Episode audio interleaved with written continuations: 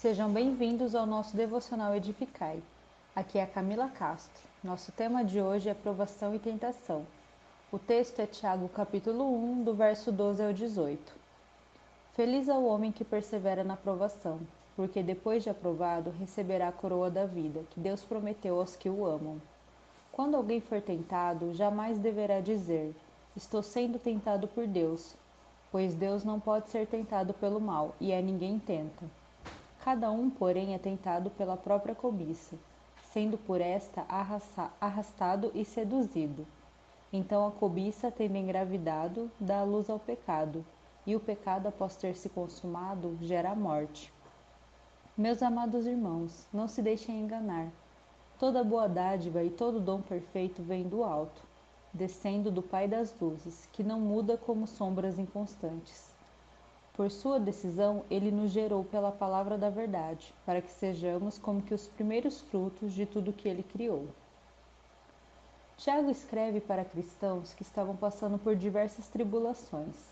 Ele chama a nossa atenção ao chamar de feliz aquele que persevera na provação, pois é nela que muitas vezes temos o desejo e a oportunidade de pecar, de duvidar do caráter de Deus, de acreditar que podemos resolver de uma forma melhor do que Ele. Mas para aquele que tem os seus olhos em Cristo e o ama, tem como recompensa a vida eterna. Assim como diz em 2 Coríntios capítulo 4, do verso 17 a 18, pois os nossos sofrimentos leves e momentâneos estão produzindo para nós uma glória eterna, que pesa mais do que todos eles. Assim, fixamos os olhos, não naquilo que se vê, mas no que não se vê, pois o que se vê é transitório, mas o que não se vê é eterno. Tiago também nos lembra que não deveríamos culpar a Deus. Deus nos dá provações, mas ele não nos dá tentações. A provação tem como objetivo o nosso fortalecimento. A tentação, a nossa queda. A provação é externa, a tentação interna. Quando passamos por dificuldades, somos tentados a questionar o amor e o poder de Deus. Muitas vezes queremos lidar com tais situações da nossa própria maneira. Deus disse a Caim: Saiba que o pecado o ameaça à porta. Ele deseja conquistá-lo, mas você deve dominá-lo. Gênesis 4, 7. Deus nos dá escape do pecado. 1 Coríntios 10, 13.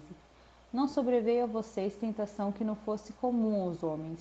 E Deus é fiel. Ele não permitirá que vocês sejam tentados além do que, além do que podem suportar mas quando forem tentados, ele lhes providenciará um escape para que possam suportar. O caminho então da perseverança é o de negar o nosso próprio desejo, de negar cair em nossas próprias tentações diante do sofrimento. Diante do sofrimento, tudo o que queremos é o escape e por muitas vezes o pecado se torna atrativo. No final das contas, a batalha não é contra as circunstâncias, mas contra nós mesmos. Perseveramos quando não colocamos as circunstâncias como desculpa para pecar. No verso 16, como diz no verso 16, não se deixe enganar. Durante o sofrimento podemos nos enganar muito em relação ao caráter de Deus e tendemos a esquecer que toda boa dádiva vem dele e que ele não muda jamais. Mas a bondade de Deus e sua justiça é o nosso grande escudo contra a tentação quando sabemos que Deus é bom, não precisamos cair nas armadilhas do diabo para suprir nossas necessidades.